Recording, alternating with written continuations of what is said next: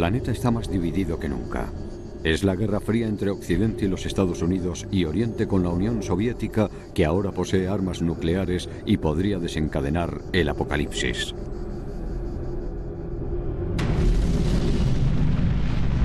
Apocalipsis.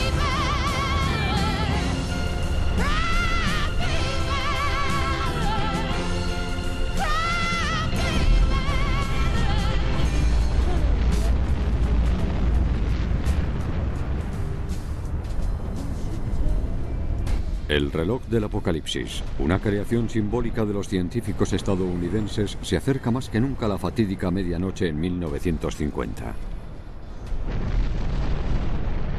El mundo se echa a temblar ante la delirante oleada de pruebas nucleares y el despertar de China.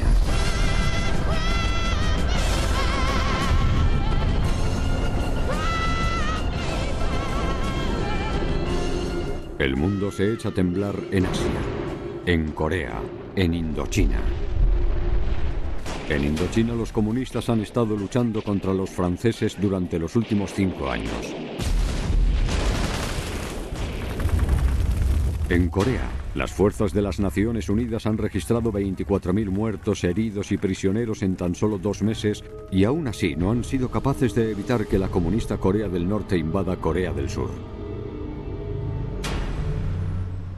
En Pyongyang, la capital de Corea del Norte, reina un dictador joven, sonriente y despiadado. Se llama Kim Il-sung. Es el fundador de la que será la primera dinastía comunista de la historia. Su régimen, impuesto por Stalin cuando invadió Corea del Norte en 1945, se basa en un ejército entrenado y equipado por los soviéticos.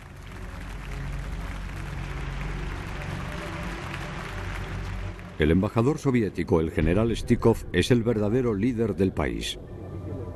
Con la ayuda de Kim Il-sung ha conseguido convencer a Stalin de que ha llegado el momento de invadir el sur. Su aliado, el líder del Partido Comunista de China, Mao Zedong, ha dado el visto bueno. Dice, la alianza chino-soviética será el triunfo de la paz.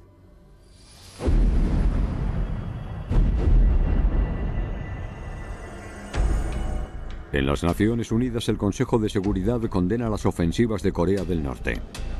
Estados Unidos ha conseguido una orden judicial para dirigir una intervención militar formada por una coalición simbólica compuesta por 22 países.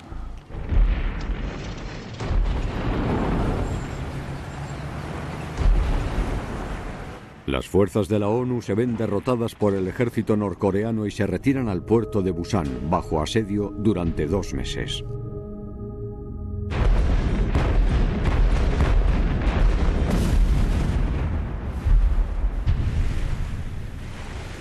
A principios de septiembre de 1950, el comandante en jefe de la coalición, el general estadounidense Douglas MacArthur, sube a bordo de un acorazado con los colores de la ONU.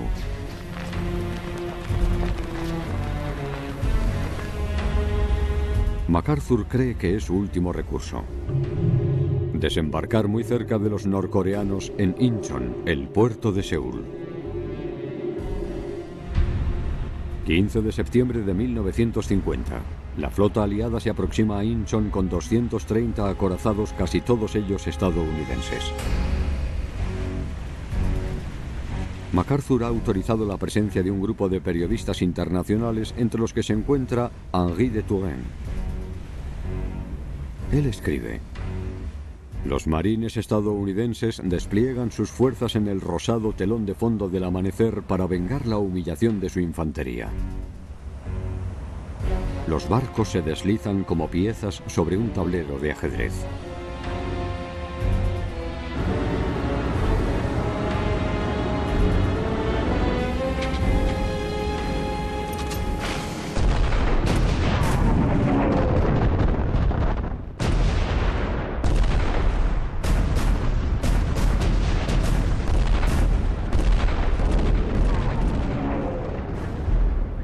MacArthur escribe en sus memorias, La tensión es extrema.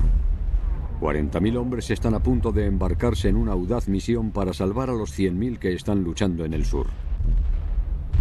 Si perdemos la guerra contra el comunismo en Asia, pondremos en grave peligro el destino de Europa. Si ganamos, Europa seguirá siendo libre.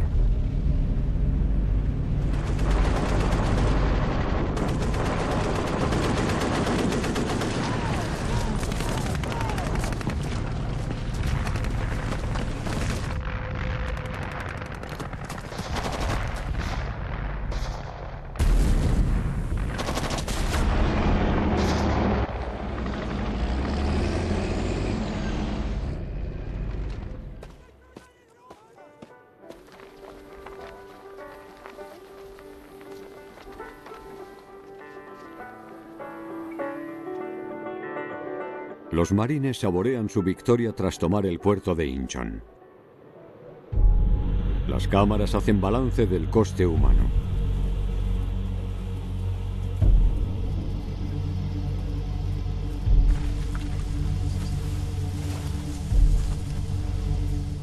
Los que sobreviven al ejército norcoreano huyen o son capturados.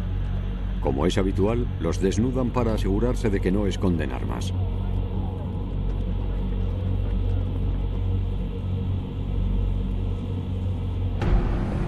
Es el triunfo de MacArthur.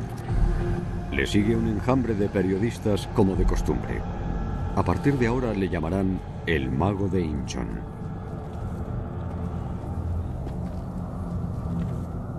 Se detiene frente a los restos de un tanque soviético T-34 para demostrar la participación de Moscú en el conflicto coreano.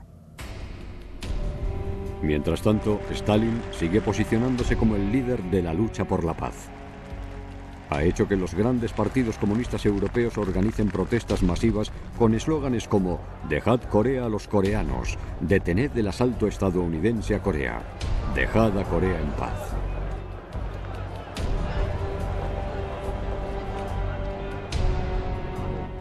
El líder norcoreano Kim Il-sung, sorprendido por el desembarco estadounidense en Incheon, tiene una reacción propia de Stalin.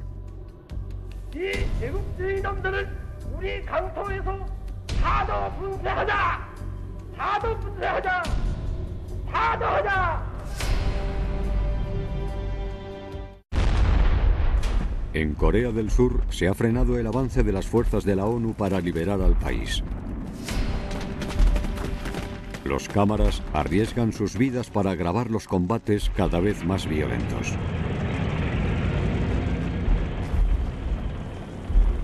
Las fuerzas de la ONU tardan 10 días en llegar a Seúl a tan solo 60 kilómetros de Incheon.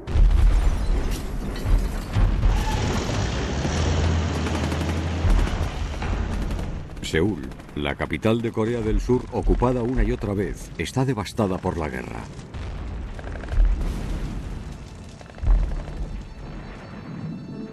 Un grupo de huérfanos hambrientos lucha por sobrevivir entre las ruinas.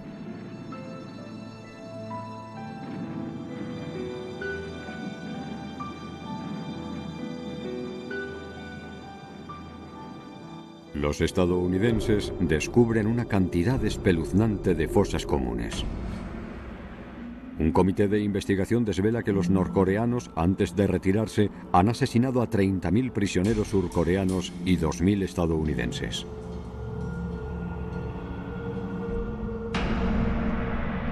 Seúl, 26 de septiembre de 1950. La bandera de la ONU ondea en el Palacio del Gobierno prácticamente intacto.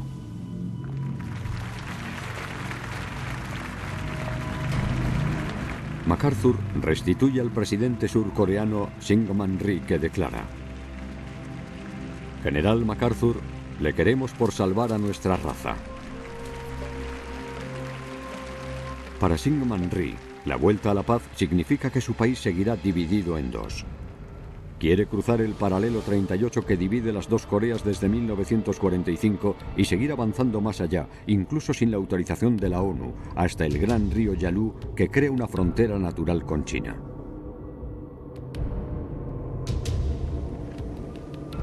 Los estadounidenses se lo consienten a los surcoreanos y muestran cómo cruzan el paralelo 38. La reunificación del país avanza por la fuerza lo que asusta a los aliados de la coalición, que temen que el conflicto se prolongue.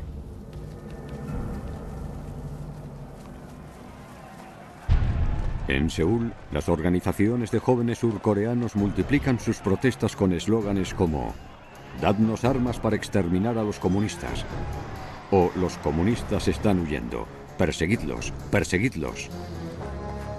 A pesar de las reservas de la ONU, MacArthur, apoyado en secreto por su gobierno, le ordena al ejército que cruce el paralelo 38.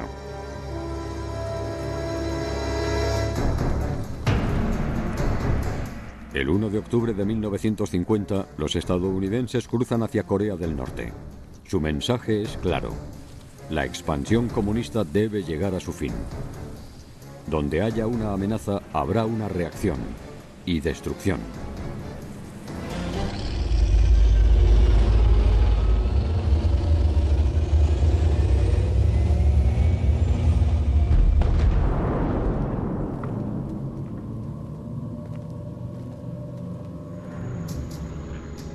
Kim Il-sung se esconde en las montañas. Se ha negado a luchar porque sabe que China pronto intervendrá en el conflicto. Para el líder de los comunistas chinos, Mao Zedong, es inaceptable que los estadounidenses hayan cruzado el paralelo 38. Mao dice, si los imperialistas estadounidenses ganasen la guerra, nos amenazarían. Debemos ayudar a los coreanos. Enviaremos voluntarios allí.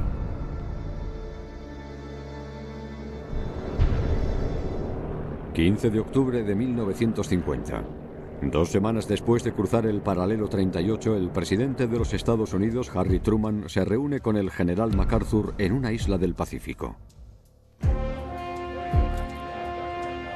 Truman no solo ha venido a ponerle otra condecoración a MacArthur, tras las sonrisas se esconde la preocupación de Truman. La CIA está enviando informes alarmantes respecto a la amenaza de la intervención de China. MacArthur es firme. Los chinos no disponen ni de los hombres ni de los recursos. Sus tropas deben ocupar Corea del Norte para restablecer la paz. Solo tardarán unos días y los chicos estarán en casa por Navidad. Truman vuelve tranquilo a Estados Unidos. De hecho, su principal preocupación es Europa. Teme un escenario similar al coreano en el que la Alemania Oriental comunista, la República Democrática Alemana, invada la República Federal Alemana del Oeste que debe disponer de armas de forma inmediata. En la zona soviética, en Berlín Oriental, los antiguos soldados de Hitler también se han rearmado bajo el nombre poco acertado de Ejército Popular Nacional.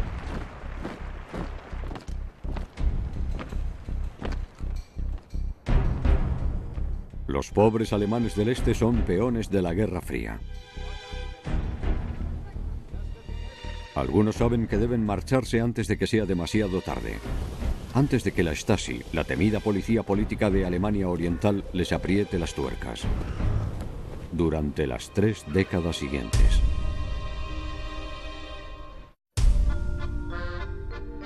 ¿Son conscientes los occidentales de la suerte que tienen?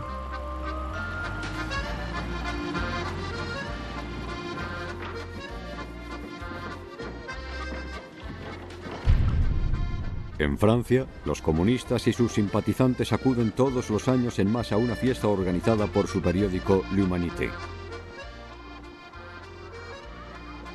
Para homenajear a aquellos que atormentan al resto de Europa o exigen la salida de los estadounidenses que defienden su libertad. Es mejor permanecer en la sombra, escribe François Giroud, una famosa periodista de la época, y añade, las fronteras del mundo nos separan de aquellos a los que amamos.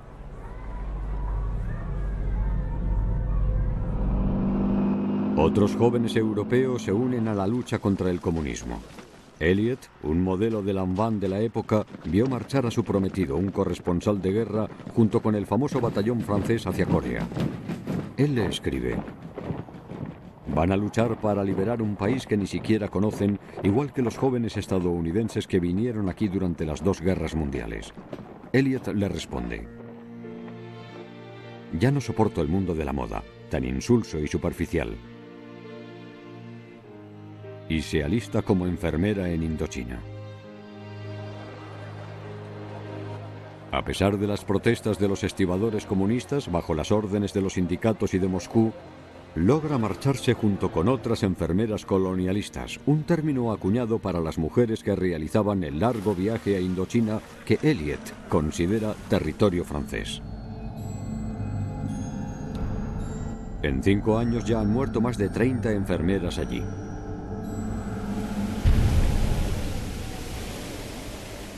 Las sustitutas deben adaptarse rápido. Elliot hace un último gesto elegante antes de zambullirse en una guerra que se alarga cada vez más. Los franceses buscan una solución política para desbloquear la situación. Un año después llaman al antiguo emperador de Anán, Bao Dai, para que retome el poder. Anán, Tonkin y Cochinchina ahora forman parte de Vietnam. La Indochina francesa ha dejado a su paso tres países oficialmente soberanos. Junto con Camboya y Laos, forman lo que ahora se conoce como Estados Asociados. El ejército francés ya no tiene la responsabilidad de defender a una colonia, sino a un aliado con su propio ejército, aceptado por la mayoría de la población del sur. Estados Unidos reconoce a estas nuevas naciones y les envía una misión militar y materiales de guerra, lo que marca el inicio de una espiral en la que se encuentra atrapado a sí mismo. Se activa el despiadado mecanismo de la Guerra Fría.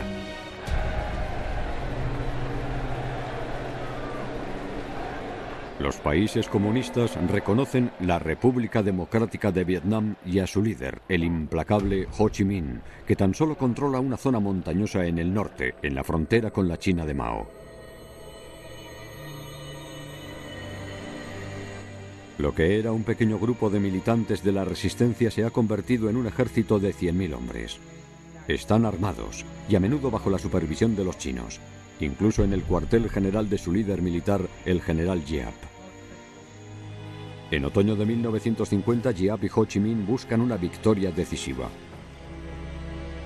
Quieren perseguir a los franceses desde la antigua Ruta Colonial 4, o RC4, que se desarrolla junto a la frontera china y se adentra en territorio comunista para hacerse con las situaciones estratégicas de Cao Bang, Dong Ke y Lang Song. El 16 de septiembre de 1950 la División 308 del Viet Minh ataca.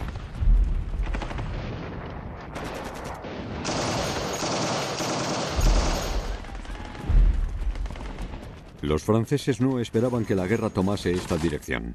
Habían estado luchando contra tropas de guerrilleros, no contra unidades militares modernas y múltiples oleadas de ataques. El periodista francés Lucien Baudard escribe, el fanatismo asiático empuja al ejército de Giap al umbral del horror. Los soldados son mucho más que simples voluntarios para morir. Ya están muertos cuando saltan de sus escondites. Se lanzan a la línea de fuego como muertos vivientes, como una pila de cuerpos expiatorios.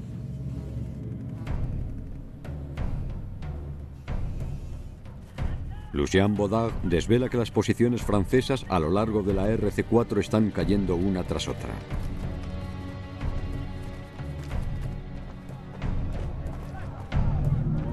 Abandonan a los campesinos y a las tribus que se mantienen leales a Francia y no les queda más remedio que huir.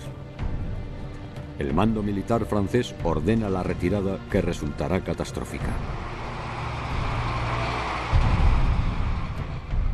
El 15 de octubre de 1950 les tienden una emboscada a los franceses.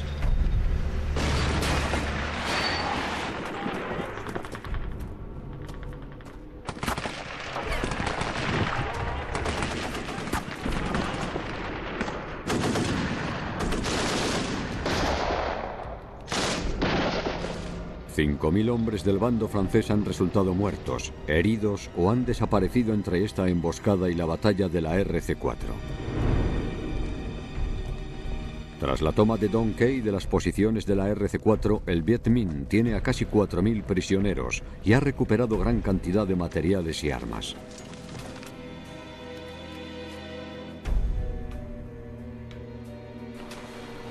Los prisioneros franceses caminan durante días e incluso semanas hacia verdaderos campos de exterminio. El lugarteniente Jean-Jacques Boclet se ve sometido junto con sus hombres a lo que el Viet Minh llama reeducación. Un lavado continuo de cerebro con sesiones de autoevaluación interminables y lecciones sobre el marxismo. El lugarteniente Boclet rememora. Los guardias del Viet Minh nos gritaban, sois todos unos colonialistas, criminales de guerra y enemigos del pueblo vietnamita. Os eliminaríamos, pero gracias a la política de clemencia del presidente Ho Chi Minh, os perdonaremos la vida y os convertiréis en guerreros por la paz. Muchos prisioneros se niegan a someterse y a firmar las solicitudes por la paz en Vietnam. Y los abandonan para que mueran de hambre. El Viet Minh recompensa a aquellos que parecen adherirse a su ideología dándoles rodajas de piña con fines propagandísticos. El adoctrinamiento es una de las principales armas de la Guerra Fría, un símbolo del conflicto entre Oriente y Occidente.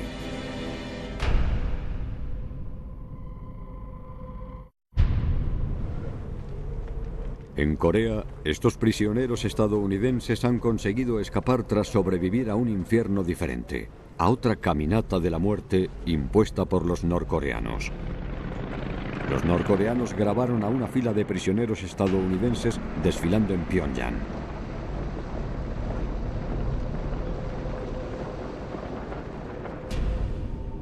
Las tropas de la ONU persiguen a los norcoreanos y toman Pyongyang, la capital de Corea del Norte, el 19 de octubre de 1950.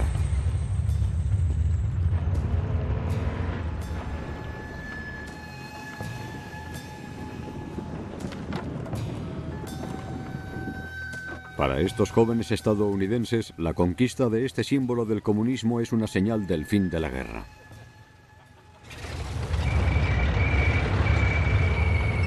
Pero MacArthur continúa su avance porque el dictador norcoreano Kim Il-sung se niega a rendirse a pesar del intento de mediación de los británicos.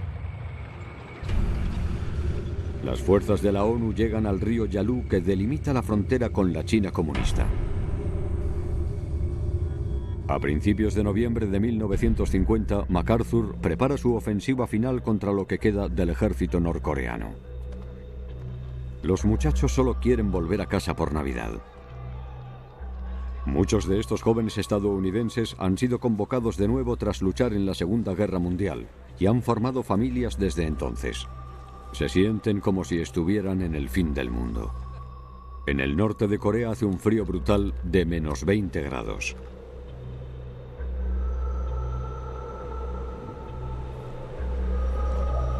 Al otro lado del congelado río Yalu, 300.000 soldados chinos se preparan para el combate. Mao, al igual que Stalin, avanza de forma encubierta. Es el rasgo distintivo de la Guerra Fría. Estos soldados son oficialmente voluntarios reclutados para hacer frente al enemigo imperialista y no llevan insignias oficiales del ejército. Tampoco las lleva su comandante, el general Pen Duai, ni sus oficiales entre los que se encuentra el hijo mayor de Mao Zedong, el lugarteniente Mao Anying, de 28 años. La fecha de la ofensiva, el 25 de noviembre de 1950, no se ha elegido al azar. Es un día de celebración para los estadounidenses que esperan la llegada del tradicional pavo en paracaídas. Es acción de gracias, el día en que los primeros colonos norteamericanos le dieron gracias a Dios por su protección.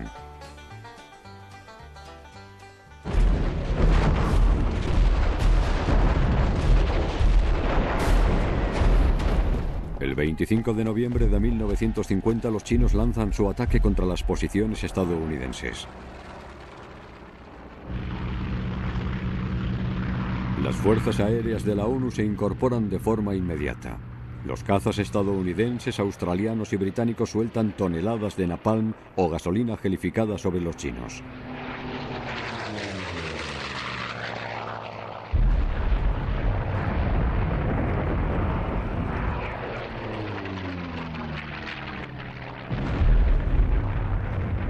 El hijo de Mao muere en el bombardeo.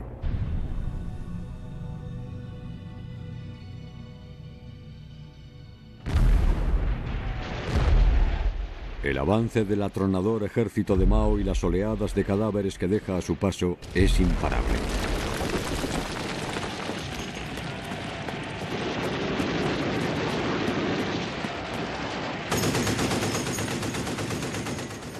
La corresponsal de guerra estadounidense, Margaret Higgins, escribe, Las fuerzas aéreas y la artillería no son suficientes cuando te superan en número. Ni siquiera los marines pudieron hacer frente a las frenéticas masas de chinos y sus cornetas.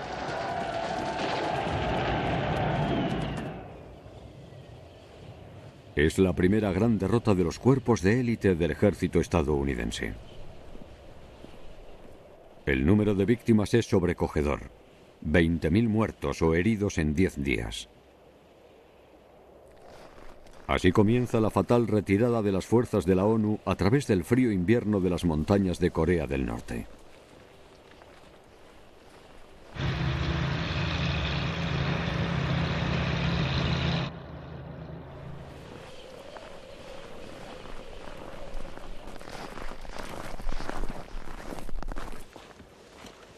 La prensa estadounidense cuestiona a su presidente. Truman declara, tomaremos todas las medidas necesarias para hacer frente a la situación militar. Y ante la pregunta, ¿eso incluye la bomba atómica? Truman responde, incluye cualquier arma que tengamos. Con la simple mención del uso de la bomba atómica, el reloj del apocalipsis muestra el creciente temor a una guerra nuclear. Estados Unidos se siente cada vez más atacado en dos frentes. Ciertos puntos calientes en Corea e Indochina y en Europa, bajo la amenaza de la Unión Soviética.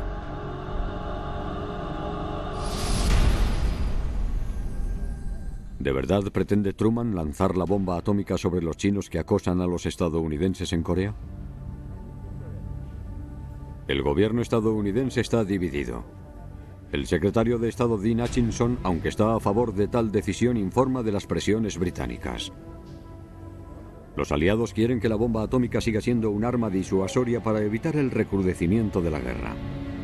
Sin la bomba atómica, la única opción de MacArthur en Corea es la retirada. El 8 de diciembre de 1950 los estadounidenses, los surcoreanos y sus aliados se retiran al otro lado del paralelo 38 que habían cruzado tres meses antes y abandonan Corea del Norte. La población norcoreana está aterrorizada ante la vuelta del régimen de Kim Il-sung. Un millón de civiles han conseguido escapar a Corea del Sur, aunque no saben con certeza si estarán a salvo allí.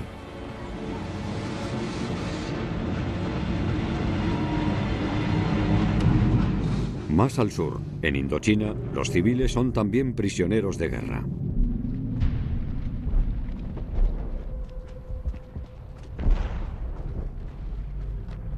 Durante el mismo mes de diciembre de 1950, en la anegada Indochina, huyen de los combates.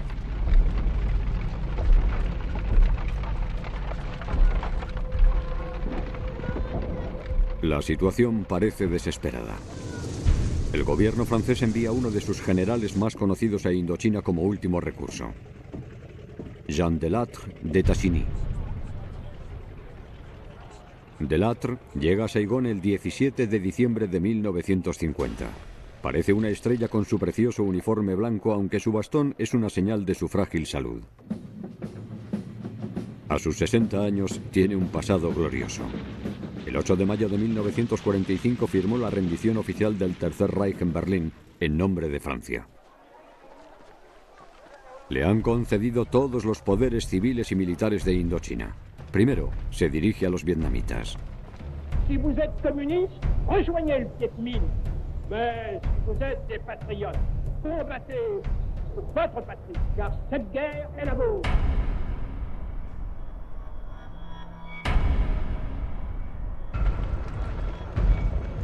En esta guerra civil, los soldados de Bao Dai son familia de los combatientes comunistas del Viet Minh, cada vez más adoctrinados por los maoístas chinos, la fracción más radical. Su líder, el general Giap, junto con sus consejeros chinos, planea dejar a Delattre sin tiempo de reacción. le harán caer en una trampa y zurrarán a esos francesitos. El objetivo es perseguir los ataques contra la ciudad de Bien Yen, en el límite con la zona de Viet Minh.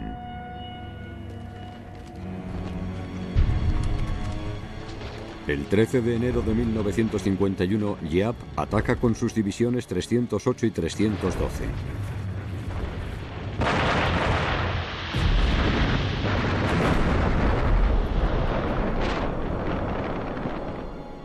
El propio Delattre dirige a sus tropas desde el comienzo de esta nueva ofensiva del Viet Minh.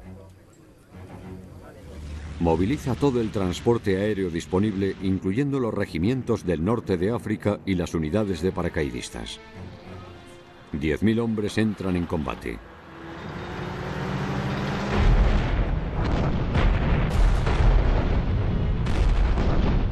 El lugarteniente de artillería Robert Jambon escribe, se acabó la idea de perder. Por fin tenemos un líder de verdad que nos llevará a la victoria. Siento que estoy viviendo un momento histórico. Nunca habría imaginado que el estilo de Delattre tendría tal efecto en la moral de las tropas. Delattre no duda en usar grandes cantidades del napalm suministrado por los Estados Unidos.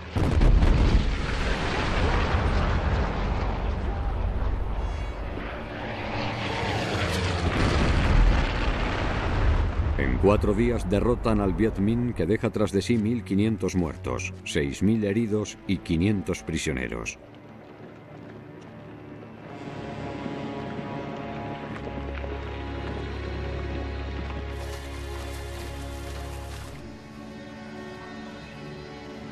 Las pérdidas también son considerables en el bando francés en el que 800 hombres quedan fuera de servicio.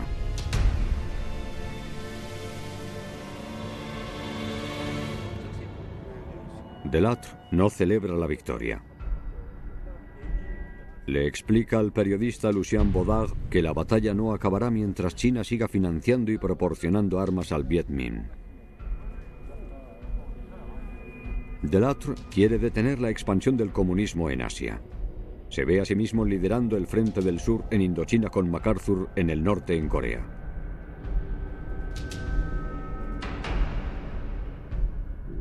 MacArthur se las arregla para frenar el avance chino y hacerlos retroceder más allá del paralelo 38, hasta Corea del Norte.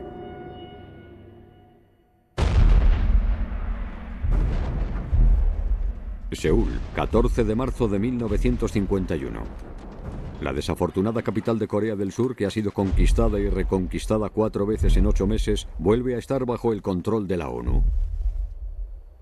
El frente es más o menos estable a expensas de sangrientos combates.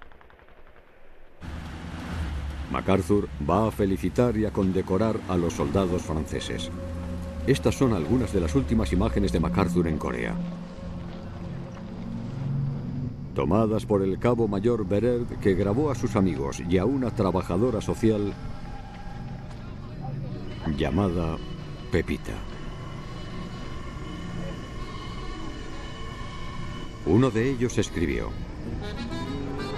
Como soldados perdidos lejos de sus hogares, los voluntarios del batallón francés de Corea han conseguido ganarse la admiración de los demás contingentes gracias a su valor. Los defensores o guerreros del anticomunismo murieron en el frío barro igual que nuestro médico, el comandante Jean-Louis, al que dispararon mientras iba a atender a los soldados surcoreanos. Un testimonio olvidado sobre una lucha cada vez más cruel y brutal. Un cuarto del batallón francés muere en la lucha cuerpo a cuerpo con bayonetas mientras intentan conquistar o defender los valles y colinas.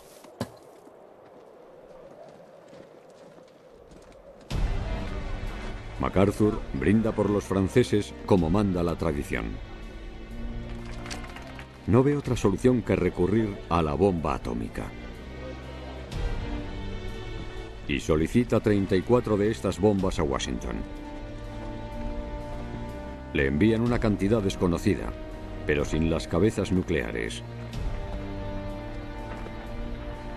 Truman opina que MacArthur es demasiado incontrolable para proporcionarle tales armas y lo revela del mando con su insubordinación como pretexto.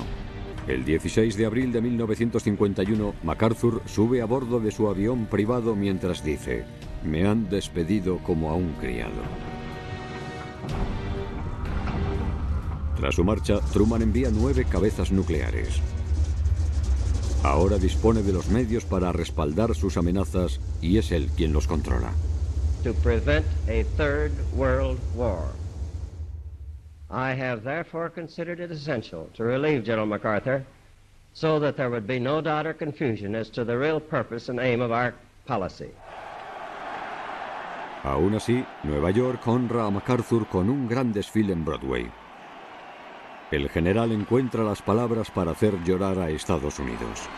The world has turned over many times, but I still remember the refrain of one of the most popular barrack ballads of that day. That old soldiers never die, day fade away.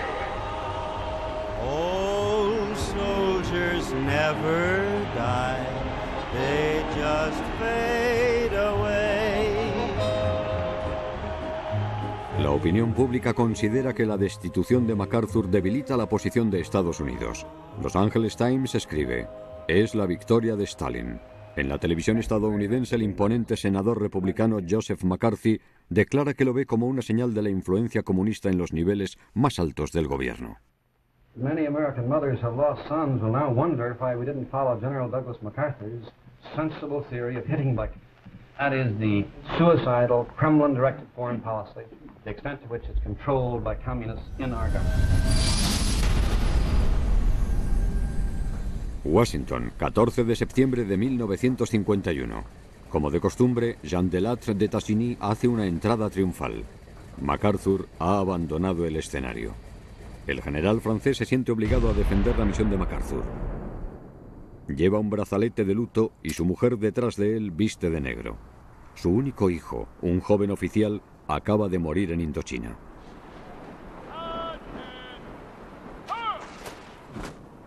Delattre quiere usar su prestigio para convencer a los estadounidenses de que mantengan sus esfuerzos en Asia. Si no, habrá un tsunami de lo que él llama colonialismo rojo.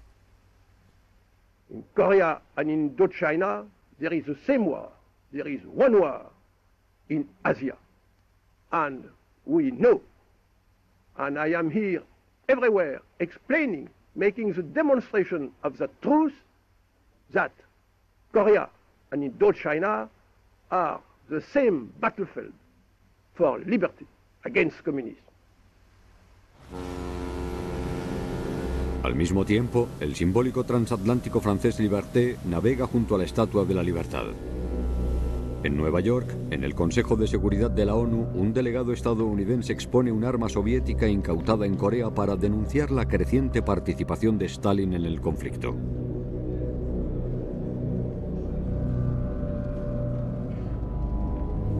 Pero Stalin no les proporciona solo artillería ligera a los norcoreanos y a los chinos. Les envía cientos de cazas de combate.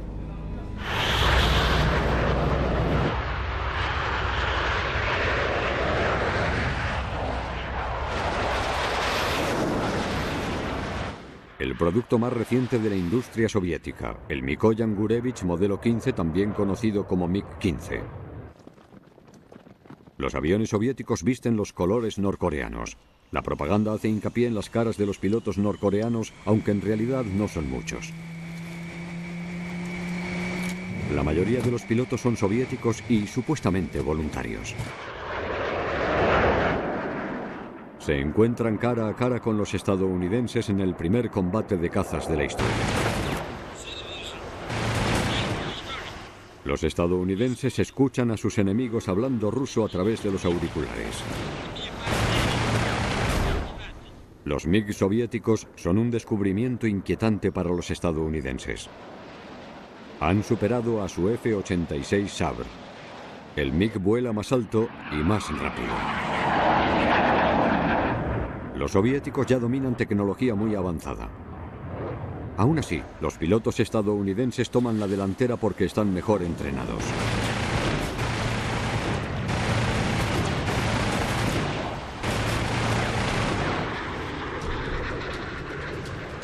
Uno de los pocos pilotos norcoreanos deserta y consigue aterrizar con su MiG-15 en una base estadounidense de Corea del Sur.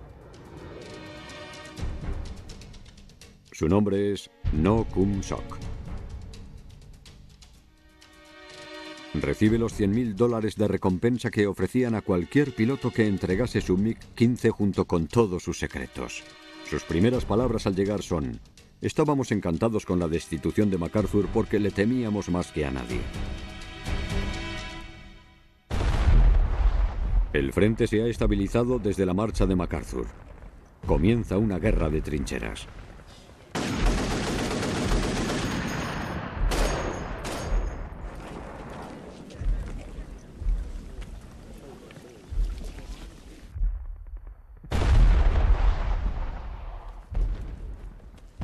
Siguen muriendo hombres.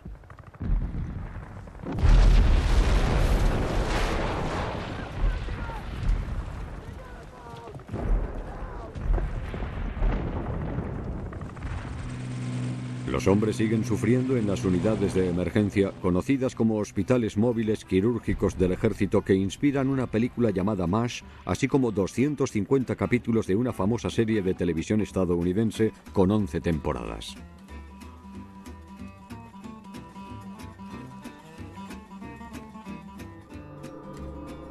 Julio de 1951. En Kaesong, Corea del Norte, se convoca a los corresponsales de guerra para una reunión inicial entre los representantes de la ONU, los norcoreanos y los chinos, que ya han perdido a casi 200.000 hombres y buscan una solución al conflicto. El servicio secreto ruso también los ha alertado de la presencia de las bombas atómicas estadounidenses. Las negociaciones del alto el fuego se alargan. Para pasar el rato, un cámara graba a los estadounidenses hablando por primera vez con los norcoreanos que corren un riesgo muy alto por jugar a este juego.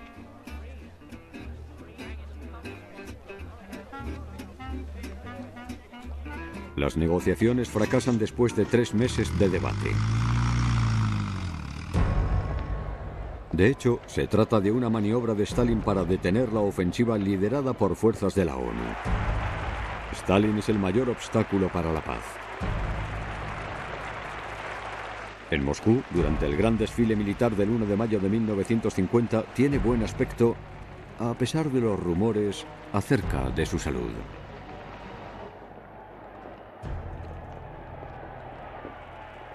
Estas imágenes se encuentran bajo el escrutinio de una población torturada y de los dos millones de deportados de campos de concentración de los gulags. Todos ellos le desean la muerte, pero está muy vivo.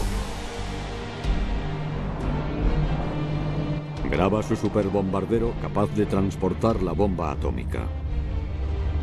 A los mandos encuentra su hijo Vasily Stalin, general de las Fuerzas Aéreas.